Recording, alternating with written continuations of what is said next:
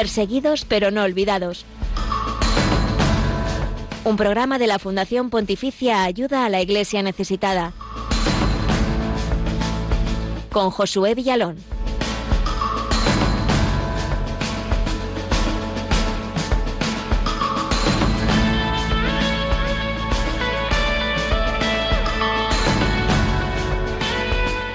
Se cumplen seis meses de la invasión de Rusia en Ucrania y el conflicto sigue dejando miles de muertes y millones de vidas truncadas por la violencia. La Iglesia en Ucrania no abandona su misión de ser fuente de esperanza, de fe y caridad, especialmente con los que más sufren. Hoy Ucrania sigue en nuestros corazones y nuestros hermanos en la fe que están al frente llevando la buena noticia donde solo hay miedo y destrucción. Ellos son los protagonistas de nuestro programa Perseguidos pero no olvidados. Bienvenidos.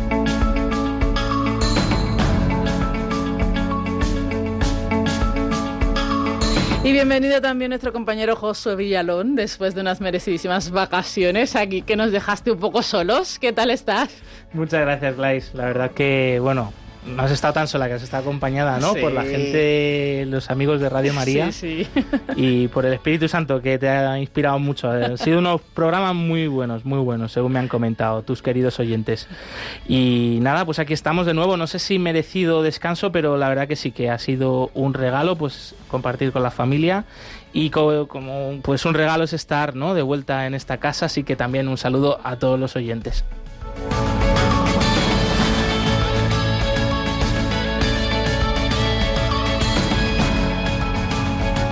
Seguimos también con preocupación las últimas noticias que nos llegan desde Nicaragua, donde el régimen del presidente Daniel Ortega continúa su batalla contra la Iglesia Católica por ser voz de diálogo y paz en un país profundamente roto ante los avances totalitarios de un gobierno cada vez más autoritario. Así es. Así es, el arresto domiciliario del obispo de Matagalpa sigue levantando las voces de apoyo a la Iglesia nicaragüense y continúan también los mensajes, por ejemplo, del Papa Francisco, que el pasado domingo en el rezo del Ángelus aseguraba que seguía de cerca y con preocupación todo lo que está pasando en Nicaragua.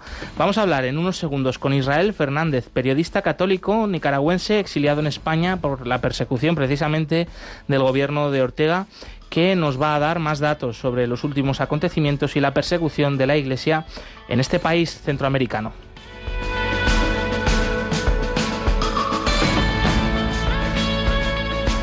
Además, esta semana compartimos el testimonio de la hermana Nay, religiosa de las siervas de la Santísima Trinidad en la Amazonía brasileña. Y vamos a estar, por supuesto, muy cerca de ti desde la Delegación de Ayuda a la Iglesia Necesitada en Zaragoza en los próximos eventos de esta fundación en distintas partes de España.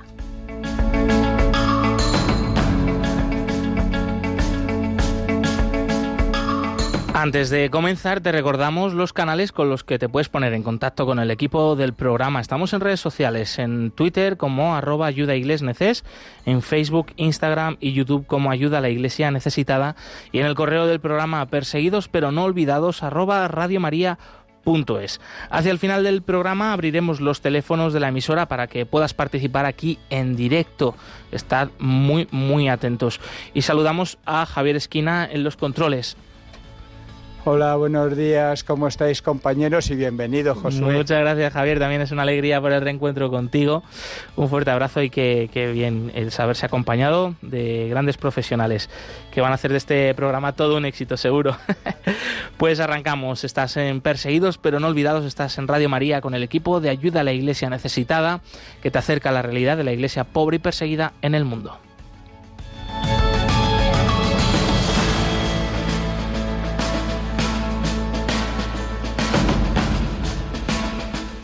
Y antes de continuar, vamos también a saludar a los que a esta hora nos ponen rostro a través del Facebook Live de Radio María. Gracias por estar con nosotros, por acompañarnos eh, de una manera un poco más presencial en este programa que es Puente de Oración y Caridad con la Iglesia pobre y perseguida en el mundo. Y que, y que además están dejando ya mensajes, gracias por ese apunte, Glais, que no nos podemos olvidar Claro. también de que los oyentes también nos miran, ¿no? A través del Facebook de Radio María. Y por ejemplo, nos mandan saludos y nos dan eh, pues mensajes de buenos días, Mari Carmen Luzón, Nuria Lloret, Leo Beltrán, María Aragón. Muchísimas gracias. Desde aquí también un saludo grande. Esperamos vuestros comentarios también a través de este chat de Facebook Live sobre los distintos temas que vamos a tratar en el programa. Y comenzamos por el primero, por el primero que es eh, Nicaragua. Y es que, eh, por ejemplo, el nuncio apostólico fue, ya fue expulsado del país hace unos meses. Hay un obispo exiliado, eh, otro en arresto domiciliario, este caso más reciente, que así que ha dado la vuelta al mundo, el obispo de Matagalpa. Hay también varios sacerdotes detenidos, algunos también por falsas acusaciones infundadas, y miles de laicos encarcelados, exiliados, también centenares de jóvenes asesinados en las calles por protestas pacíficas. Nicaragua vive su peor crisis social, política y económica desde los años 80. La Iglesia, como vemos, no está exenta de sufrir junto con su pueblo.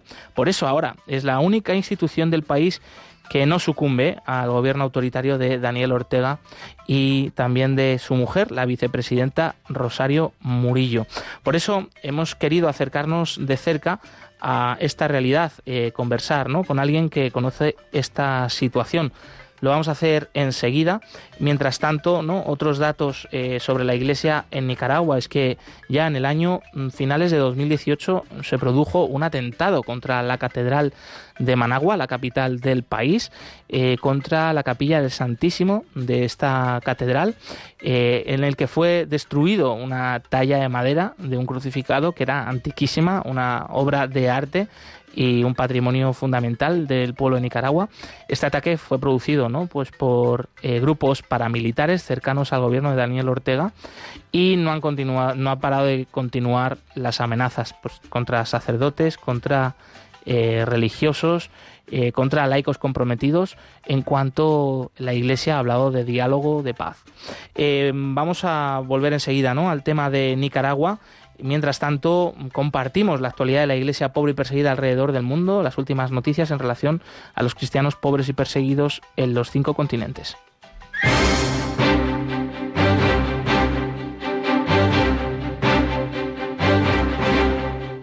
Queremos que sea noticia.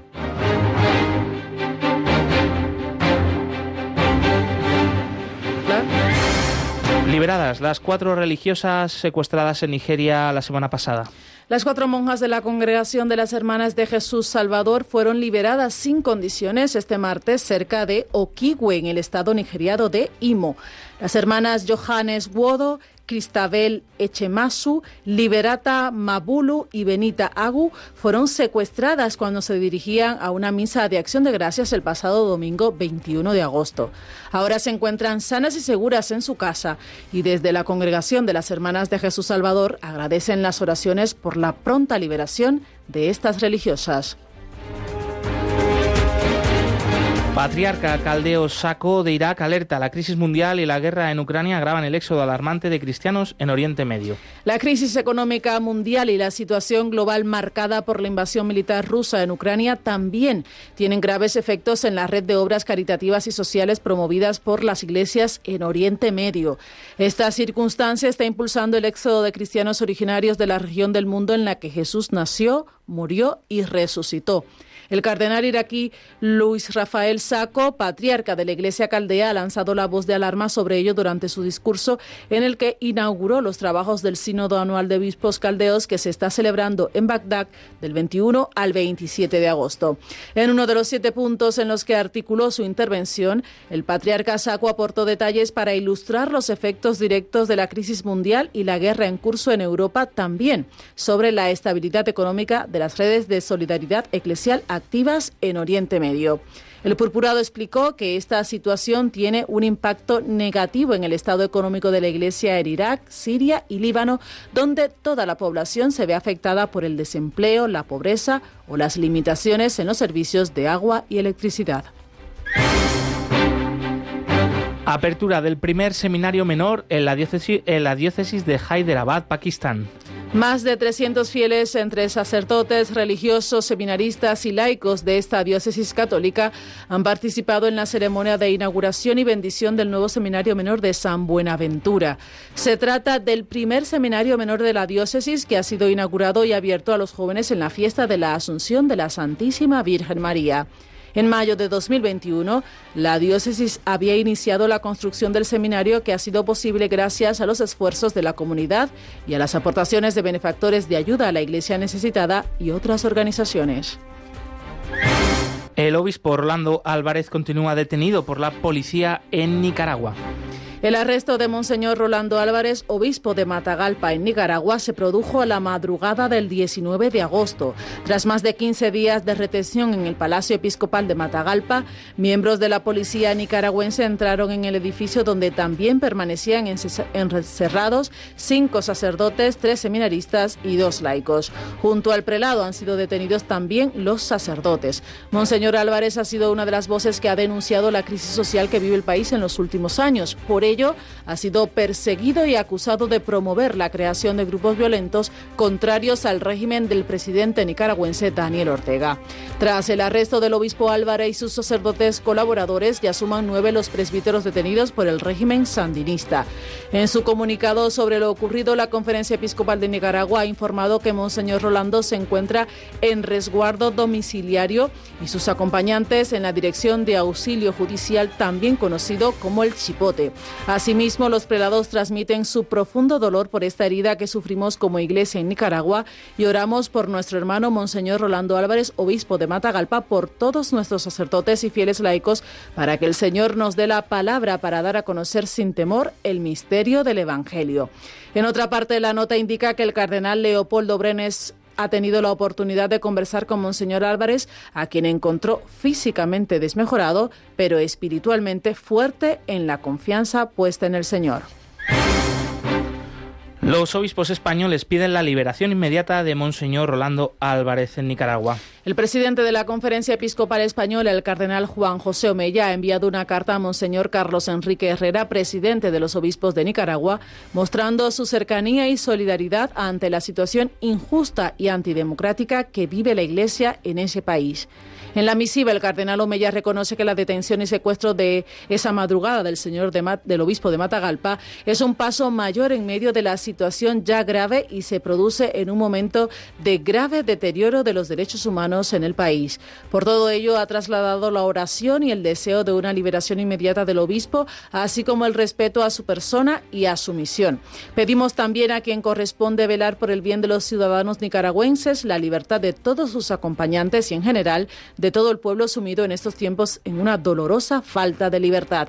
Finalmente, la carta del presidente de los obispos de España pide a todos los católicos españoles unir nuestra oración a la oración del pueblo nicaragüense ante vuestra patrona, la Virgen María en su Inmaculada Concepción, para que se produzca pronto la deseada libertad para las personas presas, así como el restablecimiento de la libertad para la Iglesia y para todo el querido pueblo nicaragüense.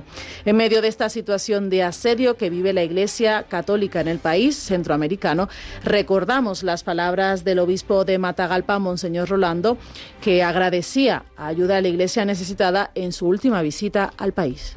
Mi primer agradecimiento es por la espiritualidad y la mística que ustedes tienen, por la certeza y la convicción que tienen de ser una iglesia sufriente, de ser una iglesia sufrida.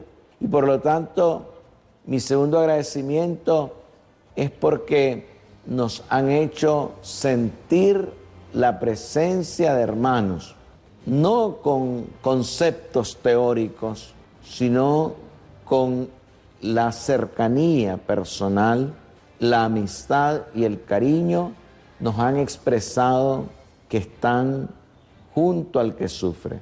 Gracias a los bienhechores.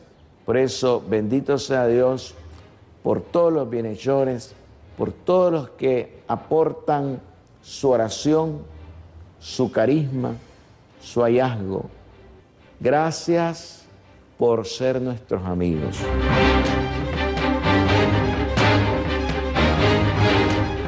Esta ha sido la actualidad de la Iglesia pobre y perseguida en el mundo en esta última semana. Más información, como siempre, en la web ayuda a la iglesia necesitada.org.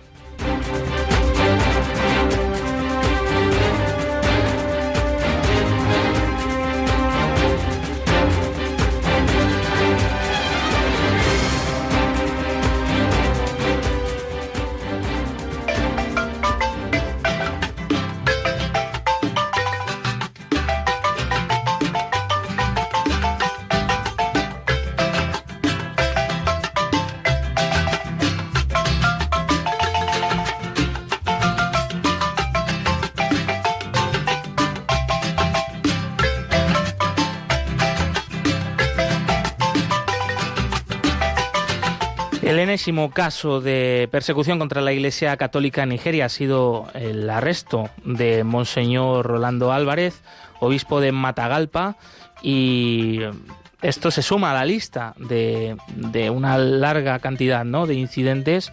Eh, otro de los más recientes que también más han sonado este verano ha sido la expulsión de las misioneras de la caridad fundadas por Madre Teresa de Calcuta de este país, de Nicaragua, que han tenido que salir forzosamente de allí, dejando atrás eh, un orfanato y un centro para mayores discapacitados eh, que ahora pues se han quedado sin esos cuidados.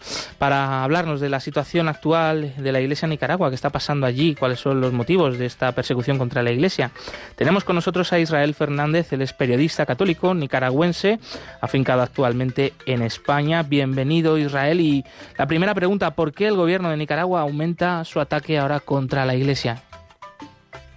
Buenos días, José. Buenos días a todos los amigos de Radio María que están escuchando a esta hora.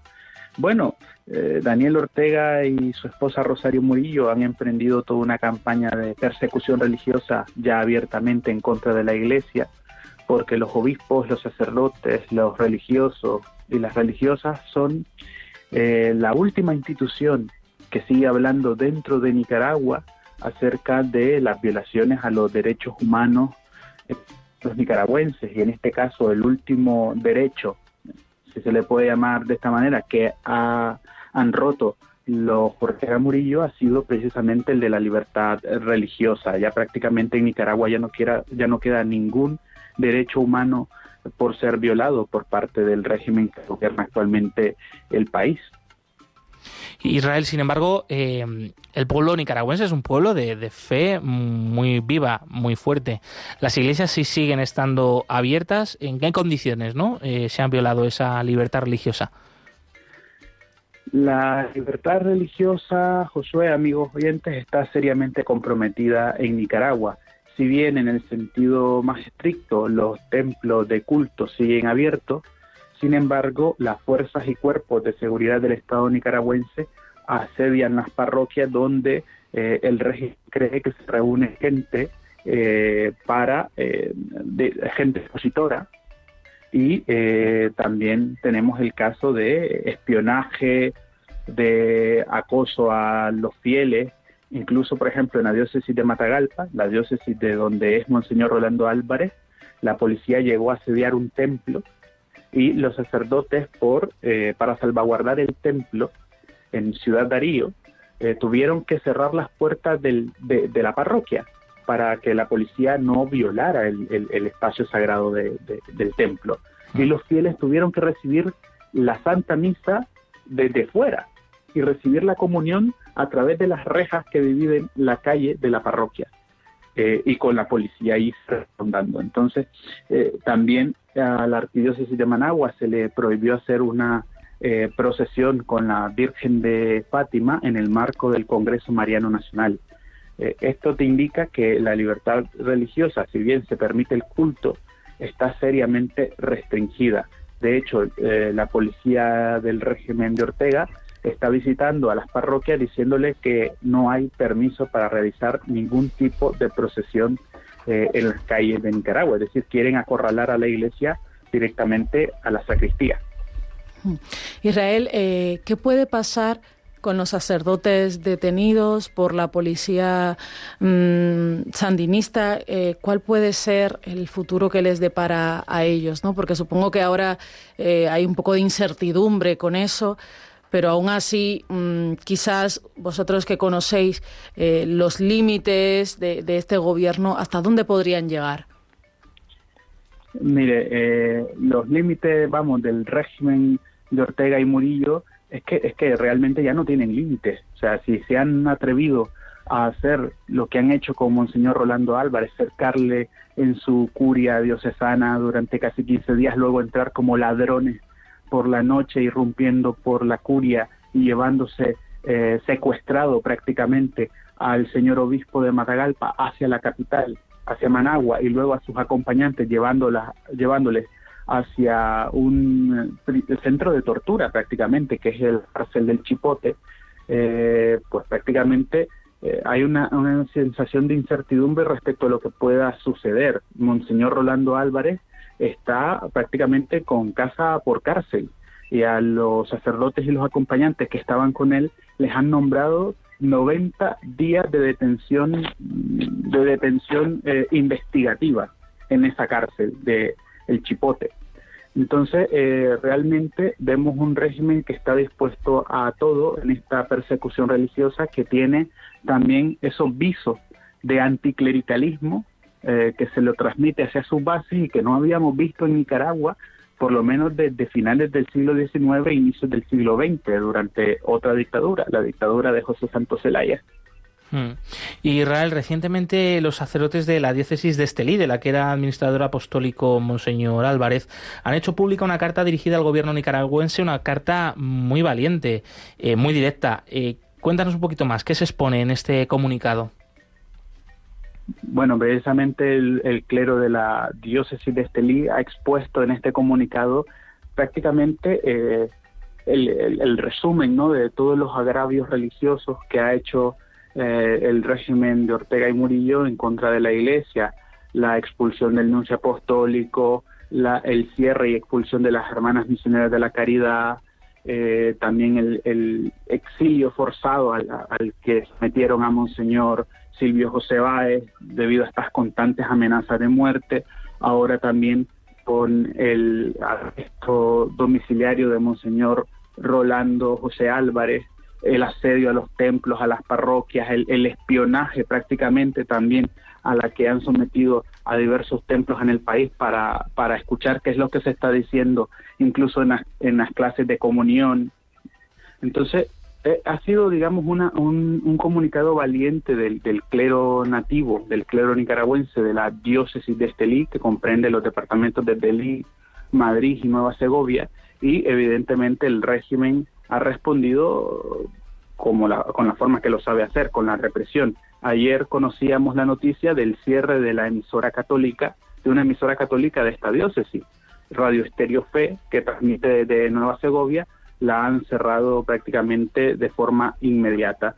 Eh, yo digo, a pesar de esta persecución, de esta represión en contra de la libertad religiosa, la Iglesia va a seguir hablando, va a seguir acompañando a su pueblo, va a seguir teniendo esa posición eh, de anuncio de la buena noticia y también de denuncia de las injusticias que están pasando. La iglesia nicaragüense pues ya tiene varios testimonios a lo largo de su historia de persecuciones, pero siempre ha salido fortalecida.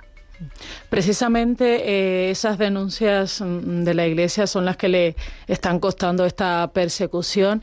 Así que quisiera que compartieras con nosotros, eh, Israel, precisamente cuál es la situación social que están viviendo ahora mismo los nicaragüenses, en qué condiciones están ahora mismo.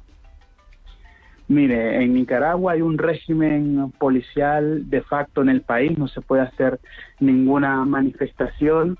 Eh, los programas de opinión en las televisiones y en las emisoras están completamente clausurados.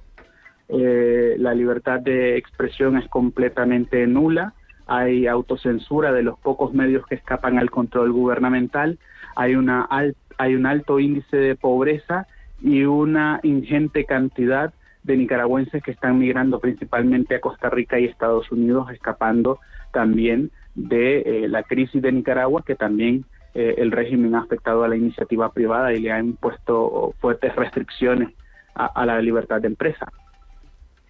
Israel, eh, ¿cuál es el sentimiento ¿no? de las personas que como tú os habéis tenido que exiliar por la persecución de este gobierno de Ortega, viendo toda, toda esta realidad? ¿Qué te comentan ¿no? los demás, tus amigos, tus colegas o familiares ¿no? que como tú estáis fuera del país? Mira, de la comunidad nicaragüense que está en España y en otros países también en América Latina, hay una situación primeramente de inmenso dolor y en segundo lugar de un llamado a la solidaridad de, de, todos los pueblos donde, donde estamos acogidos, en este caso la comunidad nicaragüense haciendo este llamado hacia, hacia el pueblo de España para manifestar nuevamente esa solidaridad. Eh, dolor inmenso, sobre todo porque como vosotros decíais muy bien, el pueblo nicaragüense es un pueblo altamente creyente, es un pueblo donde sus obispos y sus sacerdotes tienen una voz que es escuchada porque los nicaragüenses valoran de un grado sumamente positivo la labor que está realizando la Iglesia en favor de una salida pacífica a esta crisis y eh, debido a esto está siendo perseguida. Eh, yo personalmente cuando oh, pusisteis el audio de Monseñor Rolando Álvarez me emocioné porque aún incluso en, los momentos difíciles de esta persecución religiosa, cuando él estaba encerrado eh, y secuestrado en la, en la curia diocesana de Matagalpa, él seguía transmitiendo las Eucaristías por Facebook Live y por algunas emisoras que se unían y él les llamaba a la gente a tener esperanza. Y yo creo que, ese también, a pesar del dolor, a pesar de, la impotencia que da todo este tipo de situaciones, porque es un pueblo que no se merece lo que está viviendo, eh, es un llamado hacia, hacia mantener la esperanza y a estar unidos en torno a la iglesia y sus pastores. Mm. Próximamente en Madrid vais a celebrar una misa por Nicaragua. Eh, cuéntanos dónde y cuándo va a tener lugar esa celebración eucarística. Sí, la comunidad nicaragüense en Madrid va a estar eh, reuniéndose para celebrar la Santa Misa por Nicaragua, por la paz, también en solidaridad con Monseñor Rolando y con todos los obispos y sacerdotes de Nicaragua. Va a ser el próximo domingo 4 de septiembre a las 13 horas en la parroquia Santísimo Redentor, en la calle Félix Boys, número 13, en Madrid. Hmm. Desde aquí, por supuesto, pues desde ya nos unimos, ¿no? También a, todas vuestras intenciones de oración, a, todos estos comentarios, sentimientos que compartías Israel, eh, porque bueno, pues somos hermanos en la fe, pero también lo que tú decías, esto es un asunto de derechos humanos, ¿no? Que, que de interés eh, humano para, para todo el mundo y, y, contar, ¿no? Desde aquí, pues con nuestra oración, con nuestro apoyo, estoy seguro también, hablo en nombre de todos los siguientes de, Radio María.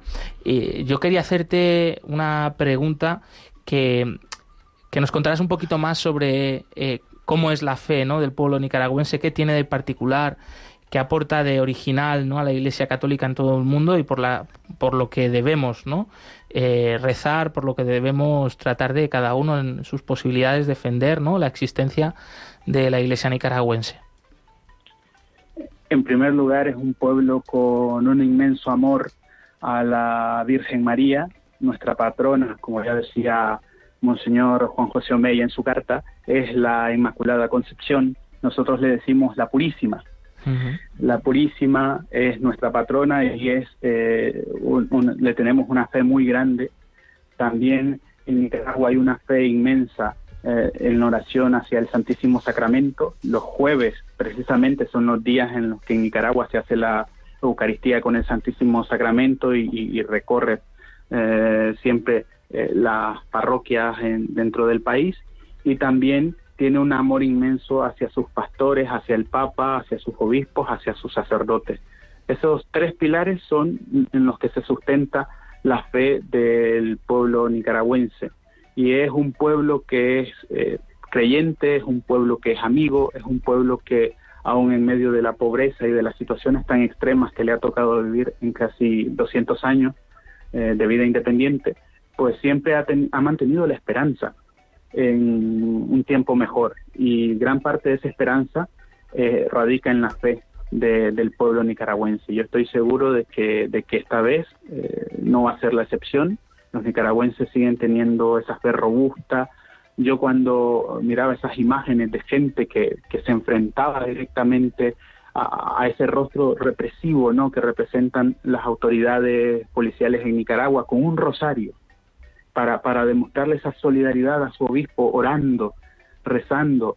Cuando Monseñor eh, apareció en Magua, eh, la gente fue a la Catedral de Matagalpa a orar. Es un pueblo que, que está sufriendo y que en este momento quiere un cambio, pero ese cambio lo quiere desde ahora con una posición pacífica, cívica, democrática.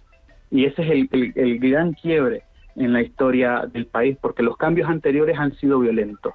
Esta vez la gente, a pesar de todos esos embates represivos y, y que el régimen está golpeando incluso donde más duele, que es en la fe del pueblo nicaragüense, la gente está apostando por esa vía que precisamente la Iglesia, a través del magisterio y la doctrina social de la Iglesia, está diciendo. No, la, la, situación tiene que encauzarse por medios pacíficos, por el diálogo, por, por una negociación, como dice también el Papa, abierta, franca.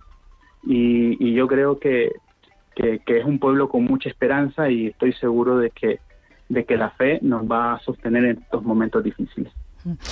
Por último, Israel, eh, quería preguntarte qué, se espera del futuro de este país, eh, cuándo podrá acabar toda esta crisis, toda esta persecución en Nicaragua.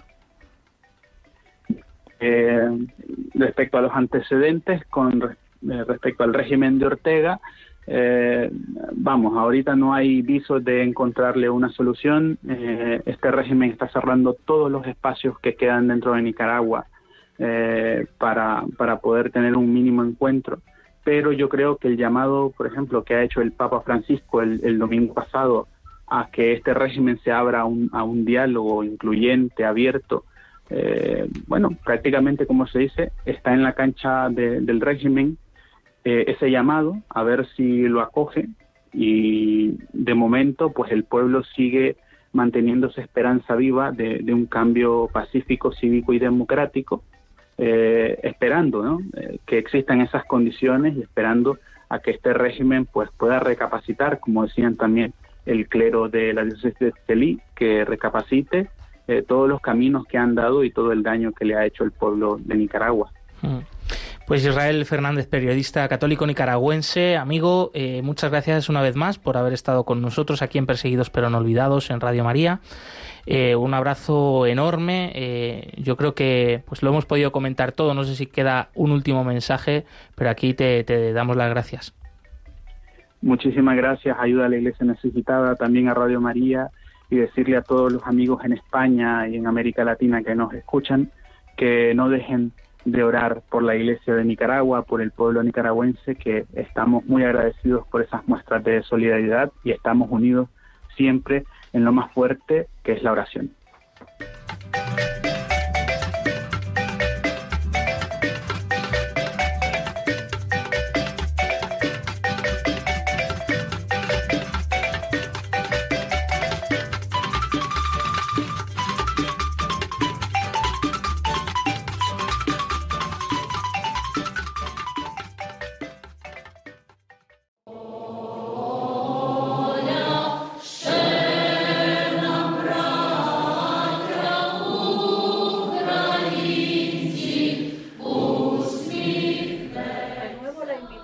De implorar al Señor la paz para el amado pueblo ucraniano que desde hace hoy seis meses sufre los horrores de la guerra.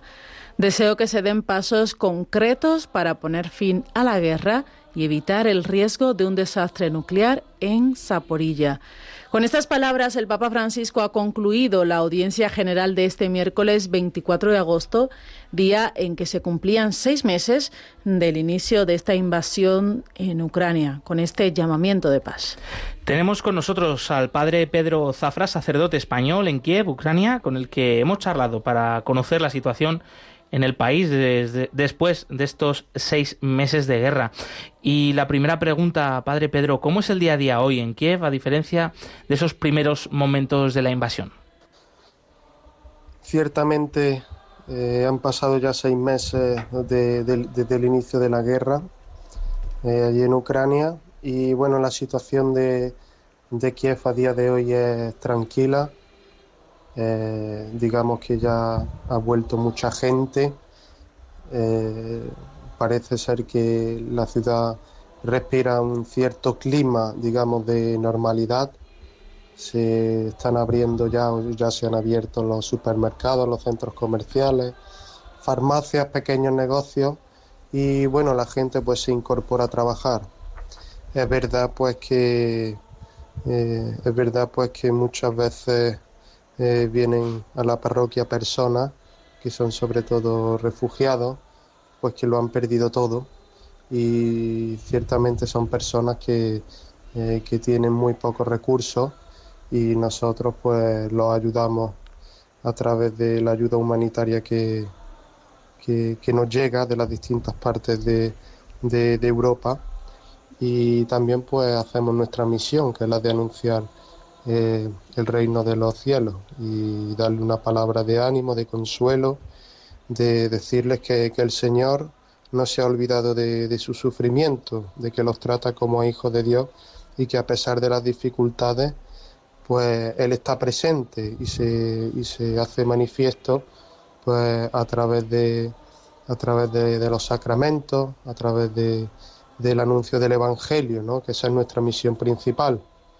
Es verdad pues que hacemos, que damos ayuda eh, de productos, de medicamentos, de, ropa, pero también invitamos a la gente a que no solo se queden en ese plano eh, solamente humano, sino también que miren esta situación pues desde el punto de vista eh, espiritual, sabiendo que hay un Dios que es nuestro Padre y que se preocupa por nosotros. Padre, ¿han vuelto a sus hogares y parroquias las personas que huyeron a otros países o a otras zonas del país? ¿Por qué han decidido volver? Como decía antes, han vuelto ya muchas personas, también los de la parroquia, muchos feligreses nuestros han vuelto, eh, sobre todo se nota en los domingos cuando ya pues viene más gente de la, de la que venía con anterioridad y bueno, muchos han estado en el extranjero, ya sea en Polonia, en Eslovaquia, en Alemania, otros permanecen allí en esos países, otros feligreses han estado en el oeste de Ucrania, donde la zona estaba más tranquila. Y, bueno, pues nosotros tratamos de llevar la vida pastoral de la parroquia eh, lo más normal eh, posible, con las misas diarias. Eh, también pues hemos tenido hace poco una boda y, bueno, la gente pues eso solicita también, sobre todo los padres de los niños pues también están solicitando, preguntando cuándo, van, cuándo serán las catequesis. Y, y bueno, es verdad que no sabemos cuánto, cuántas personas eh, volverán, cuanto, pero, pero nosotros estamos allí y la vida de la parroquia pues sigue adelante. Este verano pues hemos hecho peregrinaciones y campamentos para los jóvenes. Eh, hemos también llevado a los parroquianos eh, a un santuario mariano para rezar por la paz. Así que bueno, tratamos en la medida de lo posible pues hacer cosas también para, para ayudar a los feligreses a vivir esta situación. En estos meses, eh, ¿qué experiencia habéis tenido, Padre Pedro? Mm, ¿Qué experiencia habéis hecho de la presencia de Dios con vosotros y qué mensaje tratáis de transmitir a vuestros feligreses? Pues en este último tiempo eh, hemos, hemos tenido esta experiencia de Dios bastante, bastante fuerte.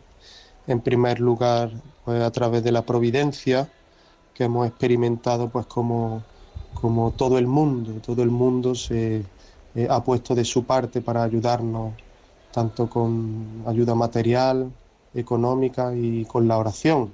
Tantos amigos pues me escribían desde aquí de España y de otros países del mundo, pues diciendo pues que rezaban por nosotros y también hemos visto cómo el Señor nos ha dado eh, el don de la comunión, porque ciertamente nosotros eh, los curas que estamos ahora, pues llegamos el año pasado y no habíamos tenido y no teníamos un vínculo tan cercano con los parroquianos. Y obviamente, pues esta situación también, el hecho de que vivieran con nosotros, tantos de ellos, 35 eh, personas estuvieron viviendo con nosotros en la parroquia y eso pues nos ayudó a crear este vínculo de comunión, de conocerlos, eh, también pues eh, y tratábamos pues eso de vivir esta situación sobre todo unido a la oración a través de la Eucaristía, a través de la adoración al Santísimo, a través de los sacramentos eh, y, eso es, y eso es nuestra tarea primordial, como ya había dicho antes. Y bueno, es verdad que muchas personas han decidido volver porque sienten que, que, su, que su casa está, está aquí en Ucrania y aunque en otros países y en otros lugares puedan tener buenas condiciones, pero se sienten extranjeros y, donde ellos se sienten bien, pues aquí en su casa, ¿no? Lógicamente como cada uno. Y, bueno, ciertamente nosotros pues tratamos de transmitirle a nuestros feligreses que, que vivan esto desde, desde la fe, porque tantas personas tenían sus planes, sus proyectos de vida, sus ahorros, su trabajo, todo para un plan que ellos tenían diseñado. Y sin embargo esta situación ha destruido todos estos planes. Y, esto pues manifiesta que el Señor de la vida es Dios y, y, que Él es el que va llevando la vida pues a través de distintos de distintos acontecimientos, también de distintas dificultades y sufrimientos como puede ser la guerra, pero que no nos deja solos, porque la experiencia que hemos tenido de oración, de intimidad con Jesucristo, ha sido, ha sido una experiencia muy profunda, viendo que el Señor nos daba la palabra día a día, aquella que necesitábamos, y, nos fortalecía y nos unía. Y esto nos ha hecho ver, eh, pues sobre todo también llamar a, todo el mundo al amor, el amor con que nos amó Jesucristo, que Él estando en la cruz intercedió por su enemigo, diciéndole, Padre, perdónalo porque no saben lo que hacen. Y esto es también pues una invitación que nosotros hacemos, ¿no? Que es un don, el don del perdón, del amor al enemigo, es un don de Dios y, por eso eh, solo Él puede darlo, ¿no? Y aunque es muy difícil humanamente, pero también vemos cómo, cómo se puede dar este amor. Tantas, tantas personas pues que, han perdido eh, a sus familiares, eh, pero yo tengo el, eh, el testimonio de una familia que perdió a su hijo en la guerra y esta familia en el, en el entierro de, de su hijo pues decían que perdonaban a su enemigo.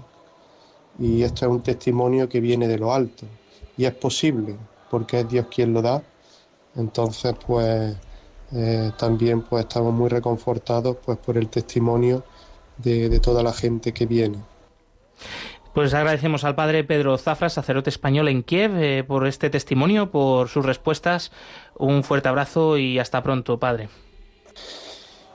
Y finalmente quería aprovechar y dar las gracias pues por toda la oración, toda la ayuda recibida eh, en este tiempo, ¿no? Eh, de todas las personas que se han dirigido a nosotros, que, que, que se han puesto en contacto con nosotros para, para, para, decir que rezan por nosotros, también para darnos ayuda. Y, estamos muy agradecidos en nombre de, del párroco, de toda la parroquia, de, los feligreses. Eh, damos las gracias a, a todos.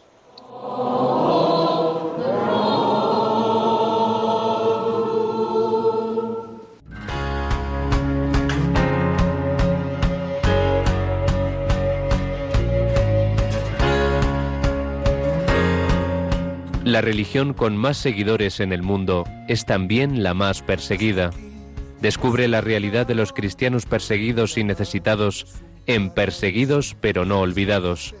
Un programa de ayuda a la iglesia necesitada en Radio María. Sitio y suficiente.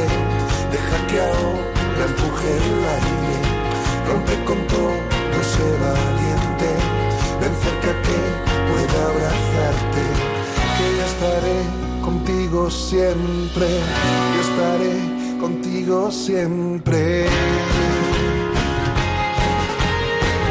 11 y 45 minutos, 10 y 45 minutos eh, en las Islas Canarias de eh, Ucrania, de Nigeria. Viajamos ahora hasta la Amazonia brasileña. Desde allí nos llega el testimonio de esta semana de la mano de la hermana Nay. Nuevo, otra bandera, otra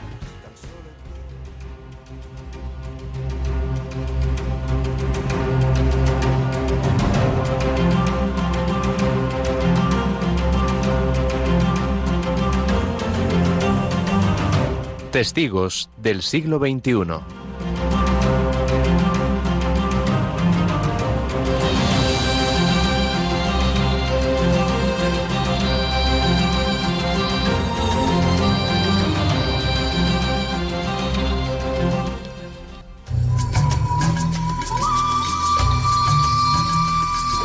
Dios le abençoe. Dios soy la hermana Naí de las Siervas de la Santísima Trinidad en Brasil. Trabajamos con los pueblos ribereños, la gente del río, poblaciones indígenas tradicionales que viven en las orillas del Amazonas. Muchos de ellos todavía siguen el estilo de vida tradicional. pescan y siembran para mantenerse.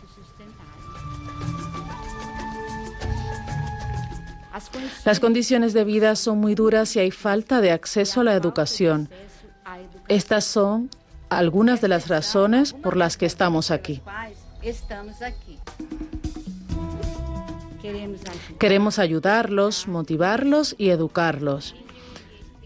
Es un desafío mostrar la belleza y el valor de la vida en esta parte del mundo donde la pobreza es tan grande. Engañados con las falsas promesas de una vida mejor en las grandes ciudades, las personas migran y terminan viviendo en favelas. Algunos de ellos, buscando ingresos para mantener a sus familias, migran a las plantaciones dejando sus hogares para trabajar muy duro.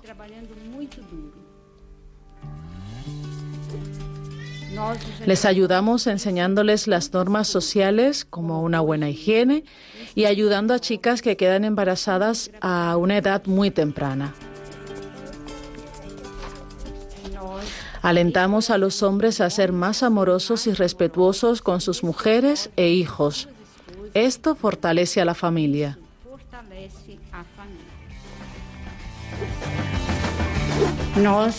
Simplemente los evangelizamos. Al traerles a Jesús queremos llevar más alegría y amor a sus vidas.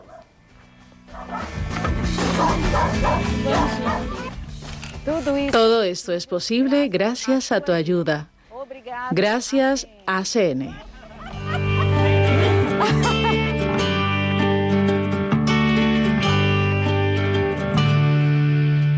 11 y 49 minutos, 10 y 49 minutos en las Islas Canarias. Llegamos al momento de estar más cerca de ti, de compartir contigo los eventos, la agenda de ayuda a la Iglesia necesitada alrededor de España.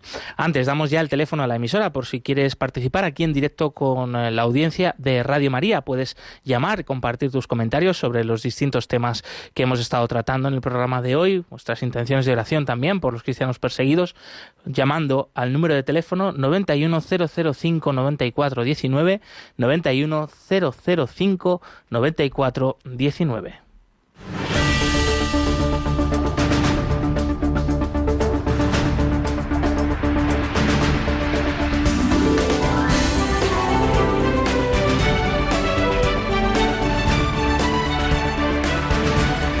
Cerca de ti.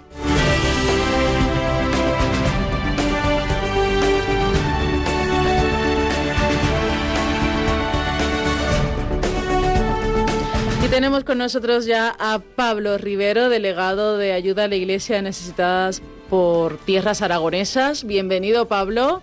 ¿Qué tal estás? Buenos días. Muy buenos días, Gladys y oyentes de Radio María.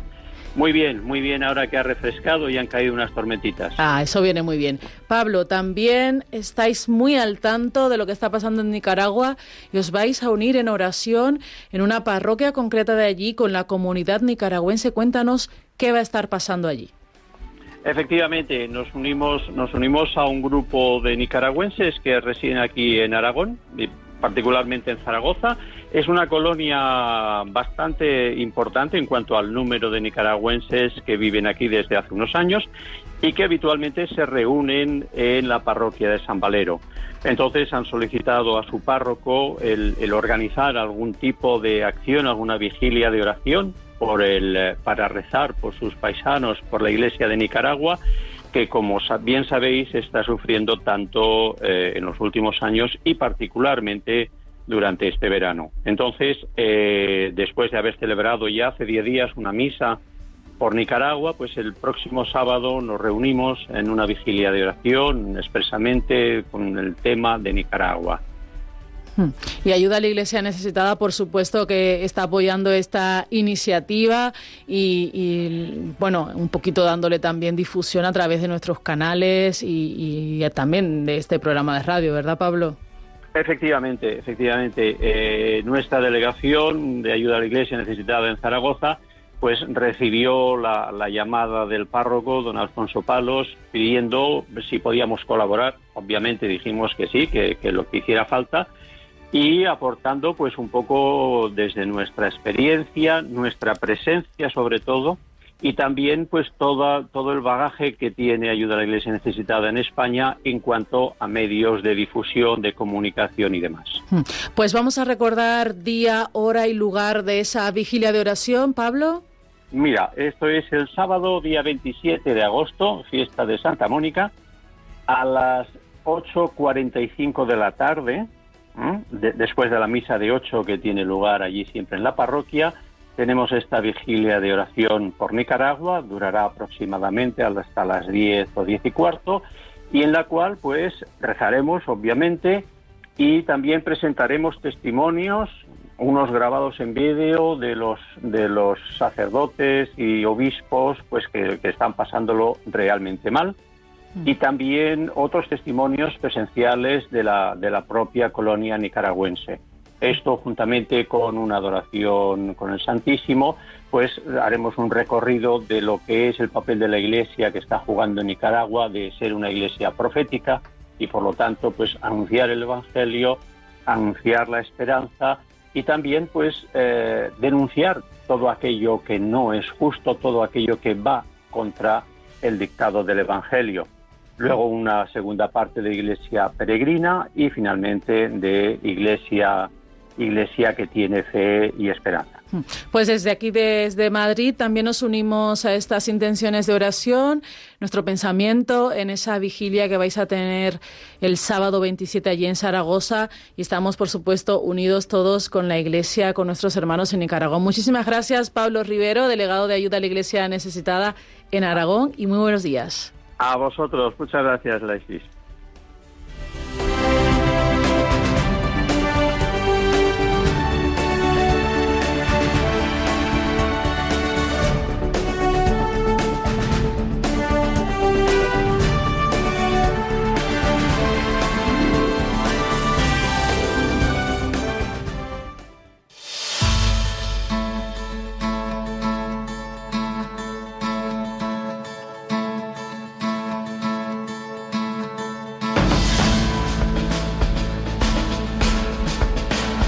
Han cumplido seis meses de la invasión de Rusia en Ucrania. Allí la Iglesia sigue siendo fuente de esperanza, de fe, de caridad con los que más sufren por la pérdida de sus seres queridos, por la enorme violencia, por la destrucción.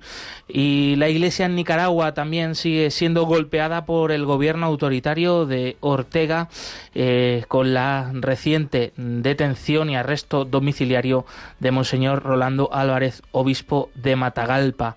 Sin embargo, la Iglesia sigue siendo independiente y hablando de derechos humanos, de libertad, también de diálogo y paz para eh, todo el pueblo nicaragüense. Estos han sido los temas eh, principales de nuestro programa de hoy, así como el testimonio de la religiosa de las siervas de Jesús en la Amazonía brasileña, donde también los cristianos están dando testimonio, evangelizando con las personas más pobres y necesitadas. Y te hemos traído los eventos de estos próximos días con esa vigilia oración por Nicaragua en Zaragoza y otros muchos que puedes consultar desde ya en la web de ayuda a la iglesia necesitada.org.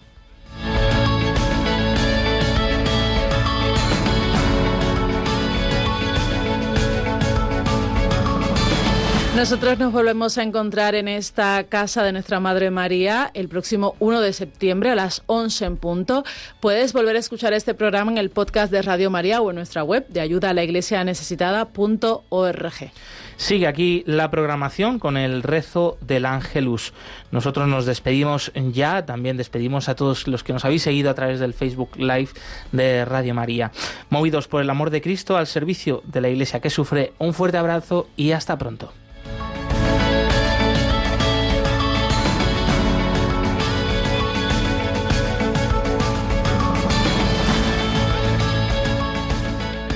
Concluye en Radio María, Perseguidos pero no olvidados, un programa de la Fundación Pontificia Ayuda a la Iglesia Necesitada, con Josué Villalón.